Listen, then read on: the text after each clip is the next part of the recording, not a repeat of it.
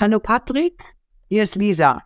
Ja, warum werfen Lehrer mit Zeug nach Schülern? Ich glaube, das ist weder ein großartiger Gewaltakt, noch findet das heute statt in dem Ausmaß wie vielleicht vor 30 Jahren. Es hat mit der Situation der Lehrer und der Schüler zu tun, die eigentlich nicht gut zusammenpasst. Die Lehrer müssen den Schülern Stoff nahebringen, wie auch immer, ob sie ihn erzählen oder ob sie ihn vortanzen oder ob sie die neueren Methoden selbstständig an irgendwelchen Texten oder sonst was, was erarbeiten, spielt keine Rolle. Das ist die Aufgabe der Lehrer. Und sie sehen sich 30 Schülern gegenüber, also manchmal sind es auch mehr, manchmal ein bisschen weniger, je nach Alter oder äh, Schulsituation. Äh, und die, deren Aufgabe und auf das, was sie mit ihnen vorhaben an diesem Vormittag oder in dieser Stunde. Und die Schüler sind nicht freiwillig da. Das muss man sich immer klar machen. Sie sind nicht gekommen, um etwas Bestimmtes zu lernen, das ihnen auf den Nägel brennt, sondern sie sind gekommen, weil dort ihr Sozialleben stattfindet. Und äh, man kann doch froh sein, wenn die Schüler gerne dorthin gehen, weil dort ihr Sozialleben stattfindet und nicht Angst davor haben, weil sie dort gemobbt werden oder was. Es gibt ja auch immer etliche Schüler, mehr als man glaubt, die leiden unter dieser Gruppensituation. Und die Gruppensituation ist das Problem. Die Gruppensituation ist eigentlich in der Größe der Gruppe nicht normal oder nicht günstig, sage ich mal so, fürs Lernen und auch nicht günstig äh, für die äh, für das Leben der Kinder oder der Schüler, ähm, wenn sie älter sind, der Jugendlichen die, die ist einfach nur dadurch entstanden, dass man mit möglichst wenig Lehrern möglichst viele Schüler beschallen möchte. Ähm, das ist eine Ressourcenfrage. Wer nicht, die Menschen, die viel Geld hatten früher, die haben sich einen Auslehrer genommen. Das war noch bis in die erste Hälfte des 20. Jahrhunderts normal und haben dann ihre drei Kinder, die sie hatten, oder vier Kinder von dem Hauslehrer unterrichten lassen. Das war eine viel entspanntere Situation. Da war individuelles Lernen angesagt, da war jahrgangsübergreifendes Lernen angesagt.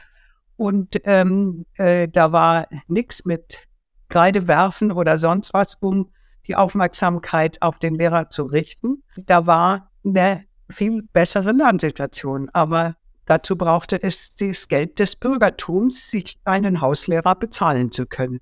Das ist also eine Frage der Ressourcen und das muss man sich immer wieder klar machen, dass das nicht die natürliche Situation ist, obwohl das für uns und zwar seit Generationen nicht anders kennen. Aber das ist das, was das Problem verursacht und ähm, die Aufmerksamkeit muss ständig wieder neu nach vorne gerichtet werden, ähm, selbst wenn es nur ist, um zu sagen, jetzt schaut mal alle her, jetzt müsst ihr aufhören zu diskutieren untereinander oder dieses Ding auszumalen, jetzt tragen wir die Ergebnisse zusammen. Das alleine ist schon manchmal ein Riesenakt. Und das führt natürlich dazu, dass irgendwann die Lehrer am Ende ihrer Kräfte sind, weil sie ja zusätzlich zu dem, dass sie den Unterrichtsstoff im Kopf haben müssen und was jetzt als nächstes passieren muss, also das Methodische und das Soziale und dann noch dafür sorgen müssen, dass die Schüler mitspielen in diesem vorher ausgedachten äh, Zinnober. Äh, das ist, äh, weiß man ja inzwischen, genau das gleiche, als wenn Sie ein großes Großraumflugzeug steuern. Ähm, wie äh, so erschöpfend diese Tätigkeit und herausfordernd diese Tätigkeit ist. Also klar, es, es ist nicht böswillige ähm, Gewalttätigkeit, sondern die Hilflosigkeit angesichts eines Konflikts, der im Grunde in der Struktur angelegt ist, dadurch, dass die Lehrer andere Aufgaben und Interessen haben als die Schüler und dass die äh, Schüler eigentlich in einer Situation mit den Lehrern zusammen sind, die zu Konflikten führen muss, die äh, die Lehrer auch manchmal überfordern.